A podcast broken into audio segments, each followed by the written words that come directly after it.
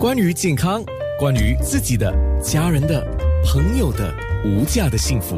健康那件事。既然今天有麻醉科医生来到啊，就想要请教一个问题，因为有一些分娩的时候，他们说哦，我要进行全身麻醉，有一些说局部麻醉，有些说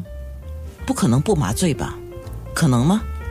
有这样的、有有这样的情况，那不是很痛吗？当然很痛，不过有我们说的无药性的呃镇静法，当然方法方法有，好像呼吸啦、深呼吸，他们也会做一些运动，这些或者在水中分娩，这些都有。不过最有效的当然还是靠药物来镇静，来减减轻疼痛。像这样子的话，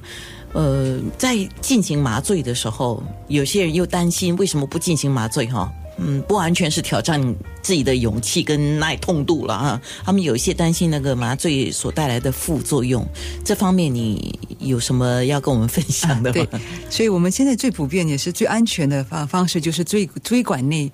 插一个小小的那个导管，哦然后就给他注射那个麻醉剂。这种方式其实对呃产妇和对呃婴孩都很安全，因为那个药量是很低很低的，呃过那么过那个胎盘的很呃几率也是很少，所以呃能不但能减轻这个痛楚，还能给那个产妇一个休息的时间，因为他们第一层第一那个呃生产层可能会第一第一段的生产程可能会很长的时间，所以躺在那里一直很痛的话，到等到要来吐。嗯，真的要生的时候，可能就没有力气来推了。所以我们就如果建议呢，有这个椎管内插插那个管呢，给他们给他们减轻疼呃疼痛，是一个一个非常安全，而且一个是一个有效的一个方法。呃，这个可以跟自己的妇产科医生去商量吗？对呀、因为妇产科医生通常都会建议，呃，请一位麻一个有经验的麻醉医生嗯，来为他们做这个椎管内是。麻醉。所以今天新加坡中央医院的麻醉学高级顾问医生张新月医生，除了是跟我们讲那个血氧饱和度啊，也讲了这个麻醉手术啊，还有就是嗯额外问了这个分娩的时候注射麻醉剂的这个事情啊。那么讲到注射这个打麻醉针啊，有人不适合的吗？嗯、不，任何一种就是情况，有没有人不适合打麻醉剂、不适合注射麻醉针的吗？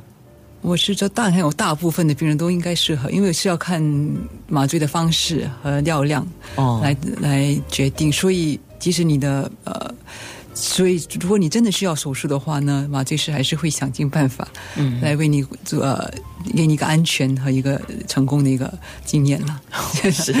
所以就是要很不简单哈、特别是我们呃，这个这个这个，可能我们很多听众也应该知道，看戏像我这样子看戏也看多了，就知道啊，在手术进行的时候，嗯，先说那个外科医生啊，他要很专注在进行手术嘛，嗯，那其实其他的包括了观察那个病患他的精神状态，还有他所有的那个心跳率各方面，很多时候是要麻醉医生来帮忙就是一直会陪伴在病人的身边，是。